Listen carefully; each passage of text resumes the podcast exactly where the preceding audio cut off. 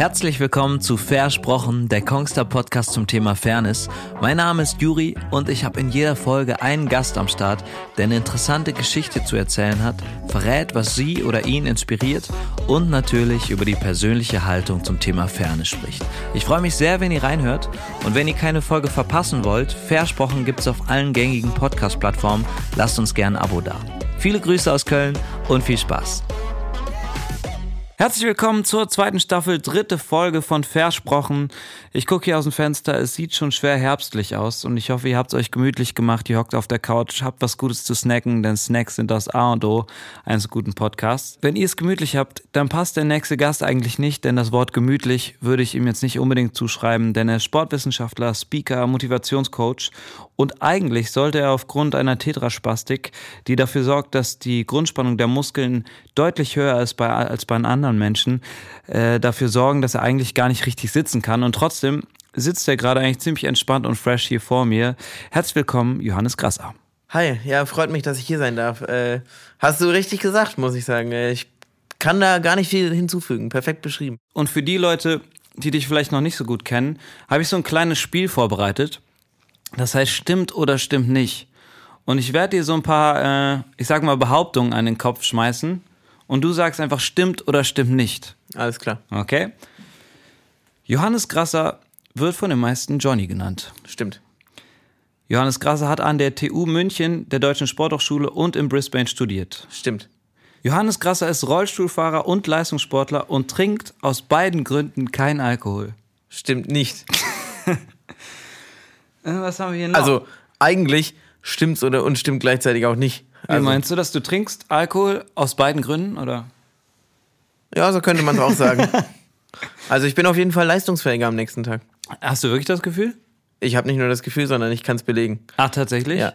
Darauf so. müssen wir gleich nochmal zurückkommen, weil ähm, das würde meine These natürlich auch stützen, die ich manchmal an den äh, quasi dann nutze, um zu sagen, ja, ich war zwar gestern trinken, aber heute bin ich richtig fit. Das denken viele. Aber das denken viele.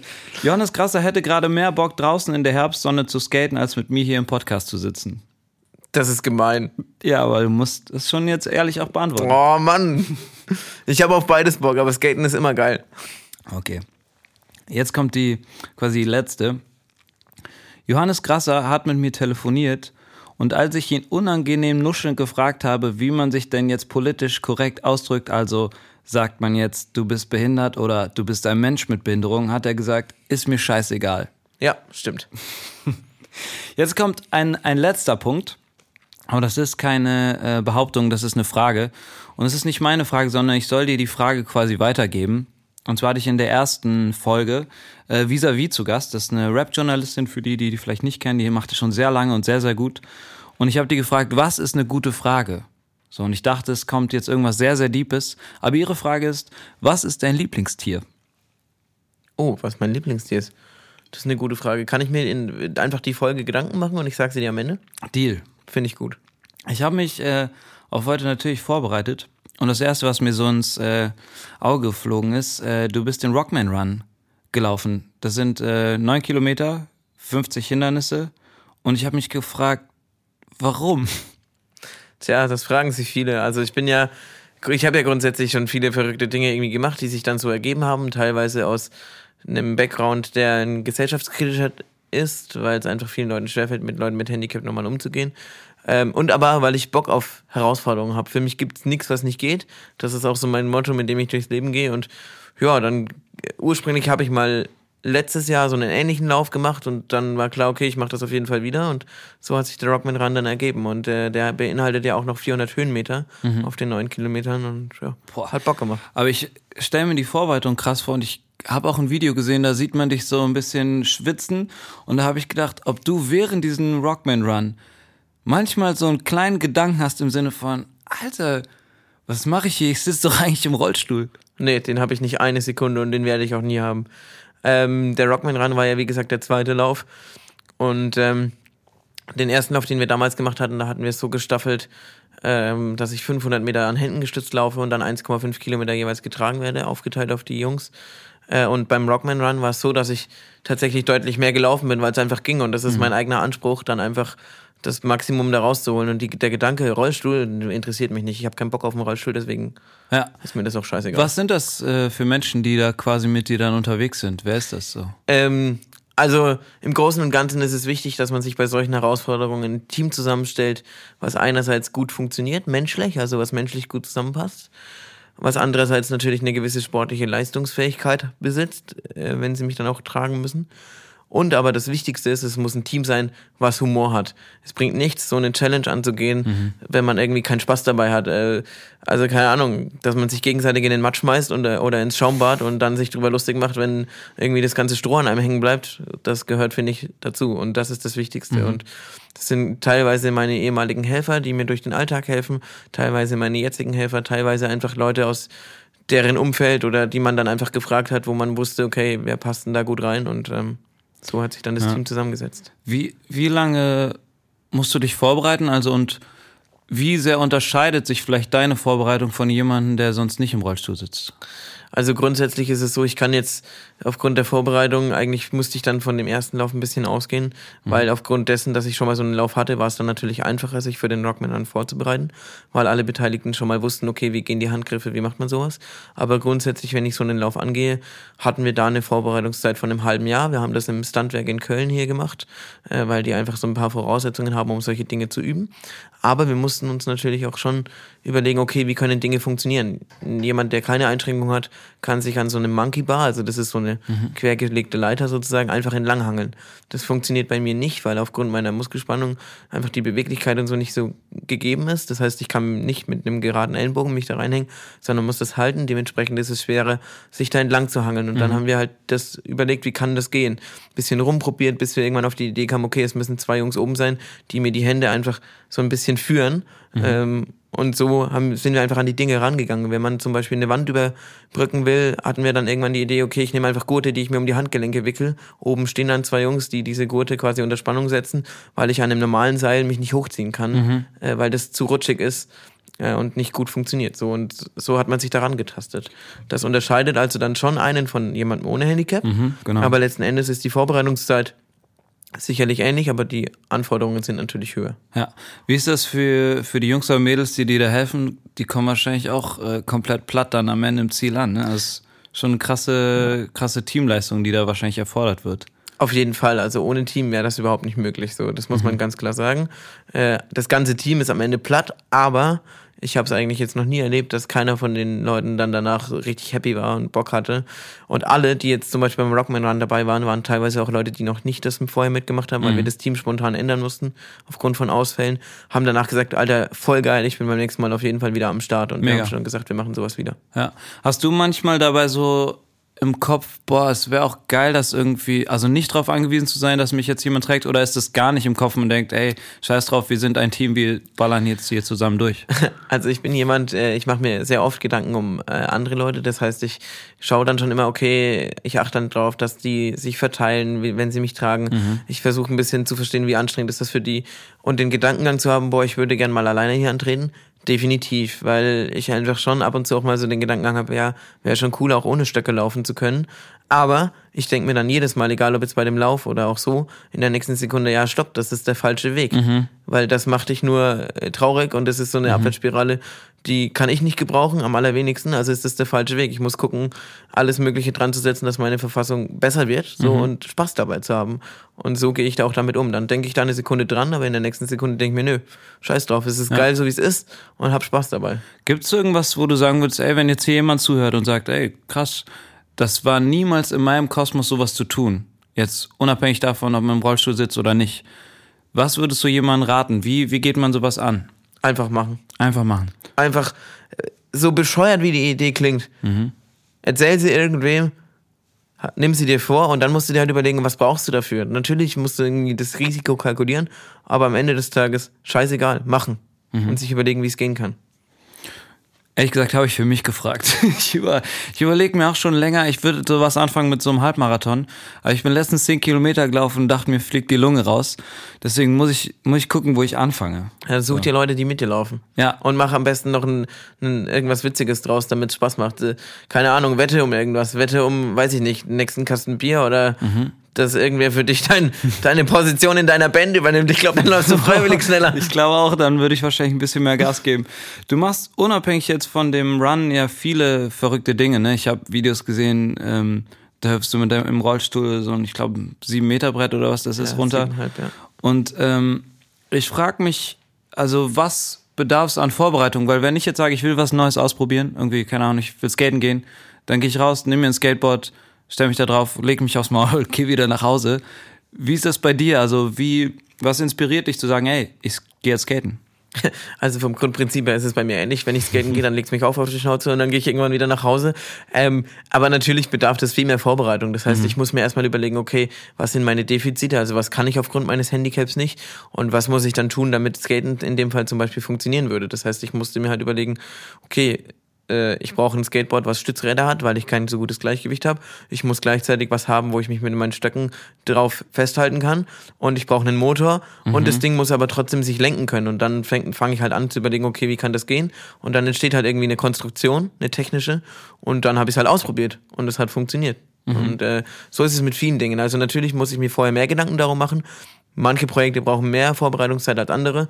Der Sprung zum Beispiel war relativ easy. Da war mir klar, okay, ich brauche halt jemanden, der mich da runterschubst.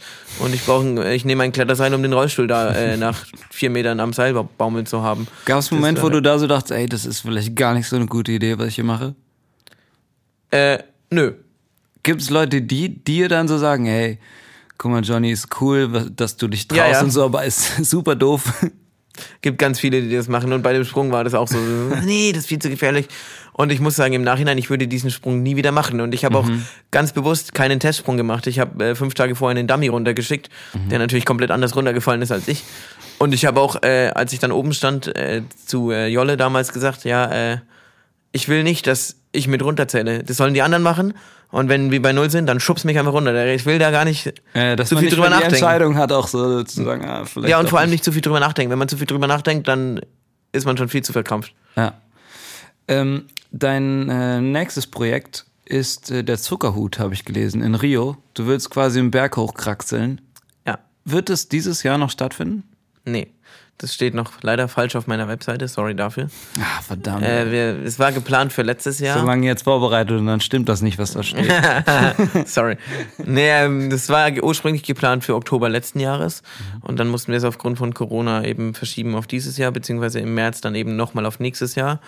Aber nächstes Jahr im Oktober wird es definitiv stattfinden, es sei denn, es passiert was Gravierendes, weil es einfach nicht mehr geht, es länger rauszuschieben aufgrund der Trainingsbelastung und der Vorbereitung. ah, okay, du, ah, das stelle ich mir auch krass vor. Du musst dich ja, weiß nicht, bereitest du dich auf sowas quasi auf jeden Fall länger vor als auf einen Run oder wie, wie läuft das ab? Wie viel Zeit im Voraus brauchst du quasi? Also dieses Projekt, wie, wie so viele Projekte, sind nicht eigentlich direkt durch mich selber entstanden. Letztendlich sind eigentlich alle Projekte aus dem Antrieb entstanden, dass ich Gesellschaft so gar, äh, gesellschaftlich so gar nicht integriert bin und auch so gar nicht akzeptiert eigentlich, weder auf dem Arbeitsmarkt noch sonst irgendwo.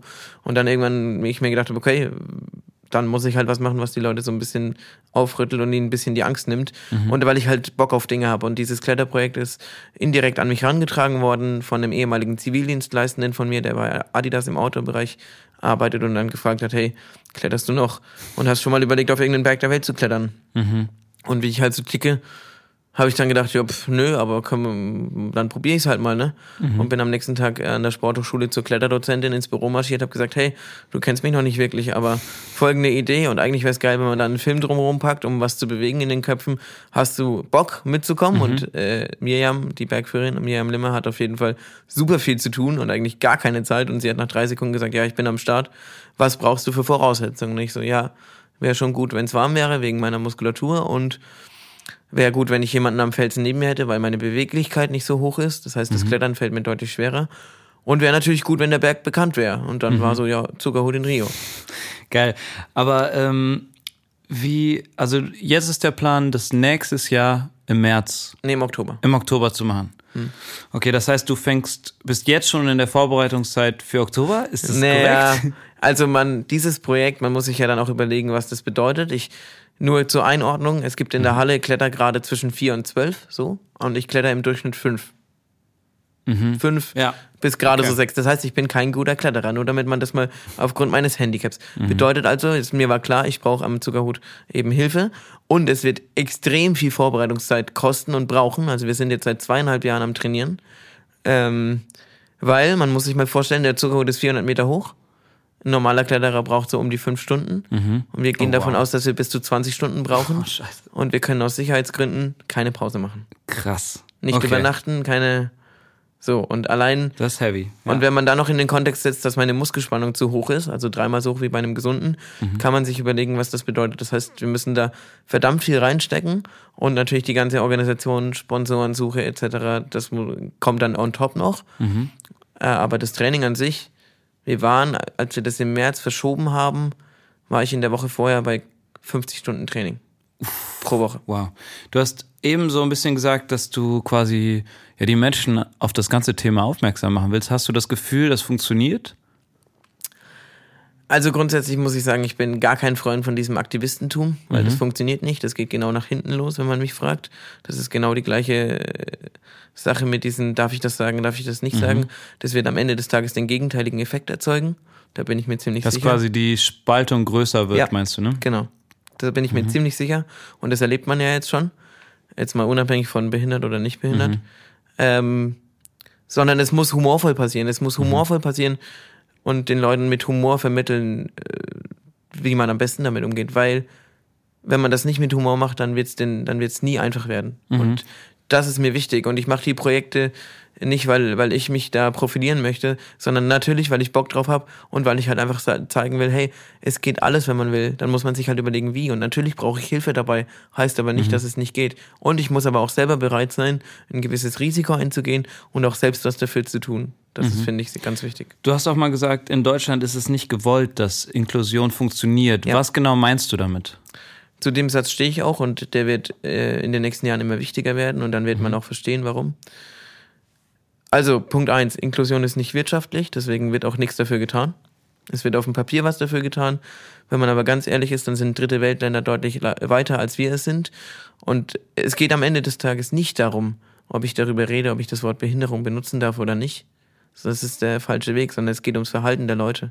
Und das Verhalten ändert man nicht über eine Debatte, ob ich was sagen darf oder nicht. So, und am Ende geht es darum, den Leuten auf eine gute Art und Weise den Spiegel vorzuhalten, wie man es auch anders machen kann. Weil wenn ich nur mecker, dann erzeugt es automatisch eine Gegenreaktion. Und da muss ich sagen, kritisiere ich auch viele Behinderten selber, weil wenn man mich jetzt als Behinderten zum Beispiel fragt, ja, kann man dir helfen? Dann habe ich zwei, habe ich selber als Betroffener zwei Möglichkeiten darauf zu antworten. Entweder ich bin total patzig, weil es mir nicht passt, weil ich mir auf den Schlips getreten fühle, dass man mir nicht zutraut, dass ich es alleine kann, oder weil ich schlechte Erfahrungen gemacht habe. Oder ich antworte auf eine nette Art und Weise. Bei welcher Variante wird die Person wieder fragen? Und die Person, die fragt, kann das nicht wissen, warum ich mich auf den, sondern die fragt es einfach aus, aus Nettigkeit und aus Interesse. Also ich finde, wir sollten alle mal wieder ein bisschen zu dem Punkt kommen, nicht jedes Wort auf die Goldwaage zu legen, weil sonst kommen wir genau an den Punkt, ja, darf ich das noch fragen, darf ich das noch fragen und darf ich das noch fragen? Und das wird dazu führen, dass es immer schwerer wird, überhaupt die Barrieren abzubauen. Und darum geht's eigentlich. Und das mu- muss mit Humor und mit Spaß passieren. Als Beispiel, wenn ich das jetzt aktuell sagen darf, ich war vor nicht allzu langer Zeit in Spanien beim Club der Besten. Club der Besten äh, sind die Medaillengewinner der Olympischen Spiele. Da wurde ich über Adidas eben eingeladen für einen Vortrag. So, und da waren dieses Mal das erste Mal auch die Paralympischen dabei. Und ich habe von Anfang an, ich nenne es jetzt extra so, mich zum Affen gemacht. Das heißt, ich habe mich nicht darum geschert, was andere Leute von mir denken. Hat am Ende des Tages dazu geführt, dass Leute von sich aus auf mich zukamen und gesagt haben, hey, ich habe schon viel äh, mit gehandicapten Leuten irgendwie zu tun gehabt in meiner Sportlerkarriere, aber ich habe noch niemanden gefunden, der es mir so einfach gemacht hat.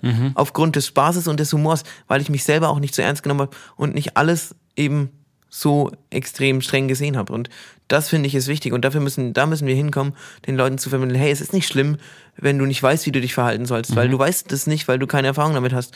Dann geh einfach normal damit um, frag auf eine humorvolle Art und Weise, weil ich finde, der Ton macht auch oft die Musik, wie man Absolut. was fragt. Und lach über Dinge auch und das geht auch an die Behinderten. Ihr müsst auch einfach, also die Behinderten müssen auch einfach mal anfangen, auch einfach sich ähm, ordentlich zu verhalten, weil sie gehören zum Teil einer Gesellschaft. Und sorry, aber wenn ich ein Arschloch bin, dann ist egal, ob ich im Rollstuhl sitze. Ich kann auch im Rollstuhl ein Arschloch sein. Wie kann man wirklich jetzt, ähm, wie kann man diese Hemmschwelle abbauen? Also was müsste getan werden, damit das funktioniert? Wichtig ist halt einfach, dass es mit Humor passiert und dass man es eigentlich überflüssig macht, dass man das Wort Inklusion braucht. Das heißt, ich würde mir einfach wünschen, dass man alle möglichen Veranstaltungen hat, die einfach so gestaltet sind, dass man vorher vielleicht Leute mit Handicap äh, inoffiziell kontaktiert, aber die Veranstaltung eben nicht unter dem Titel läuft, sondern das einfach so, es ist eine Veranstaltung, die einfach da ist, die normal ist und die, die am besten so gestaltet ist. Ich weiß, da werde ich viele äh, Kritikpunkte für kriegen, aber dass sie gar nicht komplett barrierefrei gestaltet ist und zwar ganz bewusst. Und zwar deshalb, weil man dann die nicht gehandicapten Leute automatisch einbinden muss, um den Gehandicapten zu helfen und damit würde man es automatisch schaffen, diese Barrieren abzubauen. Und es muss mit Challenges versehen sein, die so albern wie das klingen mag, richtig bescheuert sind, dass man schon beim Machen nur noch darüber lachen muss, weil dadurch automatisch eben das gar nicht zutage tritt, dass da Leute dabei sind, die ein Handicap haben. Also sportliche oder wie auch immer, irgendwelche blöden Challenges. Du kannst auch eine Kuchenschlacht machen. Ist mir auch egal, aber irgendwas, was halt richtig witzig ist und wo Leute einfach miteinander arbeiten müssen. Ich habe äh, manchmal das Gefühl, dass ähm, vielleicht Menschen mit Behinderung sich ausgeschlossen fühlen, wenn man es vielleicht nicht so nennt. Also vielleicht man, also ist einfach mal äh, eine Frage so, kann es sein, dass manche Menschen sich vielleicht ausgeschlossen fühlen, weil es eben nicht als Inklusion quasi terminiert ist, sag ich mal so. Das mag schon sein und da muss ich aber dann ganz klar sagen, dann ist es Thema Verfehlung und dann sollen mhm. die Leute sich bitte auch nicht beschweren, wenn es nicht funktioniert. Mhm. Weil es ist super simpel wir bräuchten genau, habe ich auch im, schon häufiger gesagt in den Medien, wir bräuchten genau drei Wochen und wir würden richtig viel bewegen. Mhm. Wir nehmen einfach ein Video, wir produzieren ein Video, links Alltagssituationen in Deutschland, Straßenbahnen mit Stufen, etc. Rechts die gleiche Situation in einem anderen Land. In Deutschland ist es ganz häufig so, dass die Leute nur daneben stehen und gucken, weil sie nicht wissen, wie sie sich verhalten sollen oder weil, keine Ahnung, aber sie helfen auf jeden Fall nicht. Mhm. So, und in anderen Ländern ist, läuft das anders. Da gibt's ganz, ganz viele Beispiele aus dem Alltag. Ob ich das Beispiel in der Disco nehme, wo Leute einfach weggehen, wenn ich auf die Tanzfläche gehe und dann mhm. habe ich innerhalb von ein paar Sekunden fünf Meter Platz um mich rum. Die nächste Frage ist, ob ich Alkohol trinken darf und ob ich raus möchte. So und solche Alltagssituationen mhm. auf der mhm. linken Seite und auf der rechten aus anderen Ländern, du müsstest es nicht mal mit Untertitel kommentieren. Wenn das überall läuft auf irgendwelchen öffentlichen Screens oder wo auch immer, dann bin ich mir ziemlich sicher, würden sich manche Leute im späteren wieder dran erinnern, wenn sie in so einer Situation sind und anders handeln. Und dann hätten wir viel mehr geschafft, als irgendwelche Treppen abzuschaffen, mhm. weil wir müssen in den Köpfen der Leute anfangen. Hast du selber schon mal drüber nachgedacht, weil du gerade gesagt hast, dass in anderen Ländern besser läuft, auszuwandern? Auf jeden Fall. Wenn ich die Wahl hätte, ich würde sofort nach Australien auswandern. Ah, okay. Auch weil du da studiert hast quasi und da hast du so ein bisschen mitgekriegt, dass da das Denken oder der Lifestyle ein anderer ist, oder? Ja, genau. Also ich war 2012 für ein Jahr zum Studium eben dort und da ist es halt, da habe ich mich das erste Mal in meinem Leben normal behandelt gefühlt. Da wird normal mit dir geredet und da wird halt, und dann wird, wenn was nicht geht, okay, dann kriegt man das schon mit. Und mhm. so, eine, so ein ganz simpler, simples Beispiel. Ich, es war eine Party in einem, in einem Lokal damals. Da ging so zwei Treppen hoch, eine links, eine rechts. Wir waren mit elf Leuten unterwegs. Allein die Tatsache, dass da schon Leute mit mir unterwegs waren. Und man hätte auch mega weit außen rumgehen können über eine Rampe. In Deutschland bin ich mir ziemlich sicher, hätten die Leute erstmal gemeckert, dass man so einen riesen Umweg über die Rampe gehen muss, aber wir hätten mhm. dann die Rampe genommen. Was machen die Australier, weil ich halt auch so ticke und ich habe den Anschluss natürlich dafür gegeben. Wir haben eine Challenge draus gemacht. Fünf Leute mit mir auf der einen Seite, die mich hochgetragen haben und die anderen äh, fünf auf der anderen Seite. Natürlich waren die anderen schneller. Ja und? Also es ist egal, wer dann schneller ist. Es geht ums mhm. Prinzip so. Und mhm. durch sowas werden Ängste abgebaut. Mhm. Ich habe äh, am Anfang bei diesen Stimmt oder Stimmt nicht Fragen das schon mal äh, sehr sensibel angeteasert, dass du Probleme bei der Arbeitssuche hattest hm. äh, nach deinem Studium. Ähm, wie würdest oder was sind da die Gründe? Also warum hält, sag ich mal ganz plump, Arbeitgeber dich nicht für einen Kandidaten für einen Job? Also man muss grundsätzlich mal sagen, ich habe ja Sportwissenschaften studiert. Es ist mir bewusst, dass das natürlich jetzt nicht so der easiest way to go ist, ne, mit einem Handicap äh, Sport mhm. zu studieren. Aber auf der anderen Seite, wenn ich heute zurückgucke, genau richtig, weil ich hätte in kein anderes Studium so viel Training integrieren müssen. Und nur zum Verständnis, ich muss im Durchschnitt drei bis vier Stunden jeden Tag trainieren, um überhaupt so beweglich zu sein mit dem Handicap. Ähm, so, das ist schon mal der erste Grund. Und dann kommt es aber dazu, dass es Gesetze gibt in Deutschland, die es gar nicht so einfach machen für einen Arbeitgeber, mich einzustellen. Mhm. So offiziell heißt es immer, ja, es gibt eine Quote, die erfüllt werden muss und es gibt Zuschüsse. Ja, aber ich bin eben in meiner Situation auch unkündbar. Und ich kann es verstehen, wenn man mich da nicht einstellen Verstehe. will. Verstehe, wow. Weil wenn ich halt einen scheiß Job mache, kriegt man mich halt nicht so easy los. Das heißt, eigentlich müsste man es quasi Arbeitgebern auch leichter machen, ja. dich einzustellen. Ja, so. beziehungsweise der, der beste Weg, und da gibt es natürlich viele, die dann auf die Barrikaden gehen Auf der einen Seite ist es gut, wenn man unkündbar ist, weil es für Leute, die quasi während des Jobs äh, durch einen Unfall oder so ähm, ein Handicap haben, ist es gut.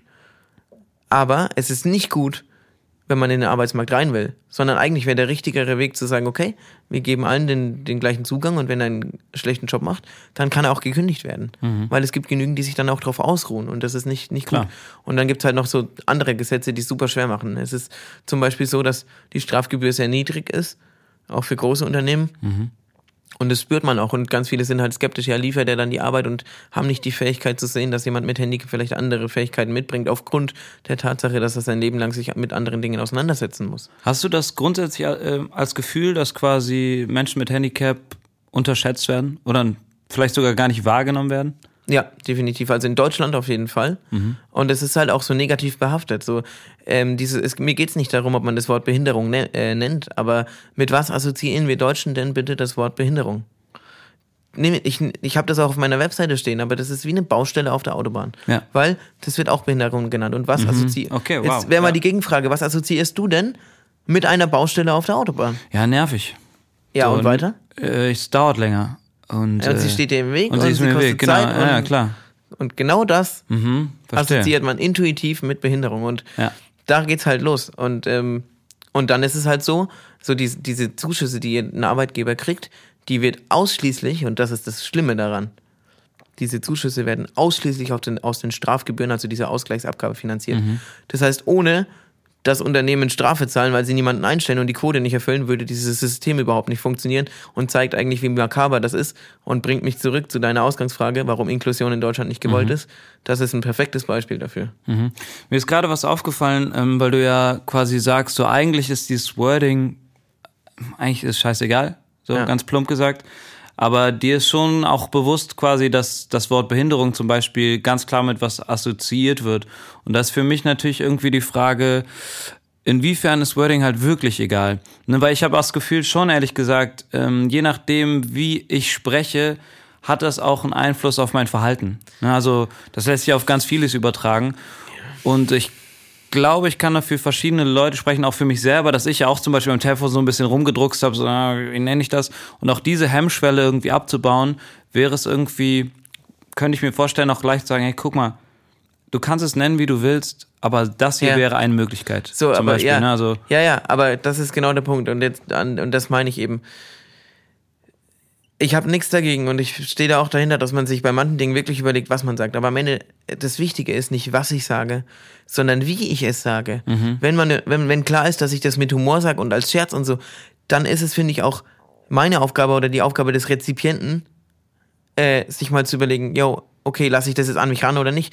Weil das ist doch genau der Punkt. Du hast es gerade selber gesagt. Wenn du dir vorher schon Gedanken machst, darf ich das jetzt sagen, dann kommen wir genau dahin, dass es immer noch schlimmer wird und die Barriere eigentlich noch größer wird, weil man den ersten Schritt schon gar nicht macht, so, oh nee, darf ich das jetzt sagen? Boah, nee, darf ich das jetzt fragen? Und dann kommt Ah, man ich vielleicht gar nicht in Kontakt und- miteinander, Und das so, ist ne? dann so ein, das ist dann so ein gezwungener Rahmen. Das ist überhaupt nicht mehr entspannt. Und das ist ja genau das. Wir brauchen eine entspannte Atmosphäre, damit eben die Ängste abgebaut werden. Aber wenn wir da schon anfangen, uns so eine selbst kreierte, unentspannte Atmosphäre zu schaffen, dann schaffen wir es niemals, diesen dritten und vierten Schritt zu gehen, den wir eigentlich gehen müssten. Ja. Wir, wir waren gerade noch bei, ähm, ich bin gerade ein bisschen abgeschweift, aber wir waren gerade eigentlich noch ähm, beim Arbeitsmarkt und den Bogen aller Lanz will ich jetzt schlagen, äh, zu dass du ja einen Job gefunden hast und äh, unter anderem Motivationscoach bist. Sagen wir, ich habe ihn mir selbst kreiert. Oder die, genau. Ich glaube aber ehrlich gesagt, das machen die meisten, die in die Richtung was machen. Ich glaube, das ergibt sich vielleicht manchmal auch so ein bisschen so. ja, Auf was für Menschen triffst du da? Also mit wem, mit wem sprichst du da? Wen erreichst du da? Ähm, unterschiedlich. Also das geht von Führungsebenen Ebenen in Unternehmen über ganz normale Mitarbeiter von Unternehmen und Schulen. Und das hat sich aber tatsächlich einfach aus der Not ergeben, wenn man sich überlegt, dass ich 900 Bewerbungen geschrieben habe und überall abgelehnt wurde, wegen meiner Behinderung, mal mehr, mal weniger direkt, obwohl ich in der Bundesliga gearbeitet habe und Auslandserfahrung und mittlerweile vier Studiengänge habe. Ähm, So, also Ja, vielleicht einfach überqualifiziert. Gut, spielt aber eben keine Rolle. Ja, des eigentlich nicht, genau. So, und äh, aber das hat, hat sich das halt so ergeben, weil ich durch die Projekte dann irgendwann ähm, eine höhere Medienpräsenz hatte und mich dann breitschlagen habe lassen aufgrund meines Lebens und meiner Story eben doch mal Vorträge zu halten. Und dann kamen auch irgendwann die Anfragen und so hat sich das halt ergeben. Und ich mache es mittlerweile gerne, weil ich einfach auch Spaß daran habe. Und das Schöne ist, und da bin ich auch ein bisschen dankbar drum, ich muss mir nicht aus den Fingern saugen. Ich stelle mich nicht hin und erzähle den Leuten was, ja, mach das so und dann läuft dein Leben so, weil das ist in meinen Augen Bullshit. Ähm, das wird nicht funktionieren. Es gibt nicht Rezept A für alle Leute, so, sondern ich gehe hin und sage, okay, so ist mein Leben verlaufen, so bin ich oder gehe ich mit Rückschlägen um. Und auch das hat mir ähm, das und das gebracht oder mir ist es da und da schwer gefallen und versuche das eben mit den Leuten zu verknüpfen und sage denen aber auch ganz klar, es gibt nicht das Rezept. Jeder für sich muss wissen, okay, kann ich daraus was mitnehmen und in welcher Form. Und dann kann man auch, ich sage immer, man kann mich alles fragen und das ist wichtig. Weil nur wenn man mich alles fragen kann, dann bin ich auch authentisch und ehrlich. Ich hätte, ich hätte da zum Beispiel schon eine Frage. Also, du bist der Motivationscoach, ich bin der, der motiviert werden müsste, Ja. okay? Das, das ist das Szenario. Und sagen wir, ähm, so, der nächste Podcast steht an. Ich habe Gäste da, auf die habe ich auch Bock. Ich habe auch Bock generell auf den Job, das macht mir Spaß. Oh, aber ich komme nicht in die Pötte so. Ich, äh, keine Ahnung, ich sitze zu Hause und krieg gerade nichts gebacken. Ja, weil äh, ungefähr alles schief läuft. Genau, Also, war, irgendwie alles ist scheiße gerade. Was würdest du sagen, ist zu tun? Also der erste Weg ist so, ähm, so, so blöd wie das klingt. Die Dinge, die passiert sind, sich drüber ärgern, ist voll okay. Man muss sich auch drüber ärgern, weil das macht keinen Sinn, das in sich reinzufressen. Aber sie dann für sich selber abzuhaken, zu sagen, okay, fuck it, das ist jetzt so, das kann ich jetzt nicht ändern. Jetzt gucke ich, was habe ich für eine Möglichkeit, irgendwie ein Stück weit wieder vorwärts zu kommen. Wen habe ich in meinem Freundeskreis, wen habe ich in meinem Netzwerk und dann einfach jede kleine Chance zu nutzen und vor allem, und das ist wichtig, mal wieder was zu machen, was Spaß macht, unabhängig von dem Job und dem, was man so alltäglich tut, was komplett anderes. Und wenn es nur ist, ich weiß, das ist ein blödes Beispiel, aber dann, äh, wenn es ist, dass du jemanden anrufst, einen Kumpel von dir, den du fünf Jahre nicht gesehen hast und sagst, Alter, ey, ich wird mal Zeit, wir müssen mal wieder einen drauf machen, so. Ist jetzt ein blödes Beispiel, aber so vom Prinzip her, ja, einfach mal was zu machen, was gar nichts mit deinem Alltag zu tun hat und was dir wieder Spaß macht, weil dann wirst du automatisch ähm, anders mit Dingen wieder umgehen. So habe ich das nämlich auch gemacht und ähm, ja, dann ergeben sich Konversationen, dann ergibt sich vielleicht ein Weg, wo du heute denkst, okay, das bringt mir gar nichts, aber in zwei Wochen merkst du, okay, Alter, krass, warte mal, da war ja was. Und so schafft man es Stück für Stück einfach wieder und eben sich an den kleinen Dingen dann auch zu freuen oder vielleicht sich zurückzuerinnern, hey, irgendwie, ich, ich suche nach was, was mir vor in der Vergangenheit Spaß gemacht hat, wo ich gute Laune hatte. Und sich das dann wieder bildlich vor Augen zu führen oder sich ein Video anzugucken, wenn es das gibt. Und dann aus dem, was das in einem erzeugt, einfach wieder was anzufangen. Ist notiert. Gerade wenn jetzt so der Winter kommt, da gibt's ja durchaus, finde ich, Sachen, die einen auf die Laune schlagen, die Durchaus, wahrscheinlich genau sowas einen wieder hochholen. Und ähm, ich habe es natürlich nicht vergessen. Was ist dein Lieblingstier? Tja, äh, Hast du jetzt nicht also ich hast hatte, vergessen, noch nie, nachzudenken? ich hatte noch nie was mit dem Tier zu tun, aber ich hätte mal unfassbar Bock auf Delfine. Delfine stelle ich mir voll geil vor. Mega. Ich Außerdem sind sie dir. mindestens genauso verrückt wie ich. Gute Parallele. Hast du, ähm, hast du eine Frage an meinen nächsten Gast oder meine nächste Gästin? Wer ist denn, denn dein oder die, dein nächster Gast oder Gästin? Es steht noch nicht zu 100% fest, deswegen, wenn dir eine Frage einfällt, Was ist die blödeste Frage, die du dich niemals trauen würdest, jemand mit Handicap zu stellen? Jetzt, Und ne? stell sie. und stell sie. Das ist, das finde ich gut. Ähm, Und bevor wir den Podcast irgendwann beenden, Ja. demnächst, wir sitzen hier im fünften Stock und ich habe gestern beim Vorgespräch schon angekündigt, Aufzug ist langweilig. Ich werde das als Challenge verpacken. Also hiermit kündige ich an, irgendwann in den nächsten Monaten können wir uns eine Challenge überlegen, vielleicht zusammen mit Kongstar. Die weiß nicht, wie weit hochgeht, mir egal. Ähm, und jeder, der Bock hat, kann mitmachen. Deal. Für einen guten Zweck. Finde ich gut. Wenn jetzt jemand hier zugehört hat ähm, und sagt, ey, der macht geile Projekte, ich habe Bock da mitzumachen, wo meldet der oder die sich? Über Instagram auf meinem Profil oder über meine Webseite voll gerne und gerne auch weitergeben. Äh, jede Unterstützung, jeder Support ist super. Und wenn ich das noch sagen darf, tatsächlich ist es so, dass ich ähm, ja Helfer habe, die mir durch den Alltag helfen. Coole Leute, junge Leute müssen keine Ausbildung haben, die müssen nur cool drauf sein und irgendwie Humor haben. Und es ist super schwer in der Vergangenheit Leute zu finden. Also wenn ihr Bock auf einen Nebenjob habt, könnt ihr euch auch gerne melden. Mega, ist raus. Ich, ich glaube, da werden sich wahrscheinlich auch viele melden. Vielen, vielen Dank, dass du da bist, da warst, war, hat richtig Bock gemacht. Ähm, ich gehe hier auf jeden Fall mit einem guten und auch motivierten Gefühl raus. Vielen Dank und hoffentlich bis bald. Hoffentlich das bis war bald. versprochen. Das war's, das war Versprochen, der Kongster Podcast zum Thema Fairness. Vielen Dank fürs Zuhören. Ich hoffe, ihr hattet viel Spaß. Und wenn ihr ab jetzt immer dabei sein wollt, Versprochen gibt's auf allen gängigen Podcast-Plattformen. Lasst uns gern ein Abo da. Ich freue mich auf jeden Fall auf alle kommenden Gäste und natürlich auf euch.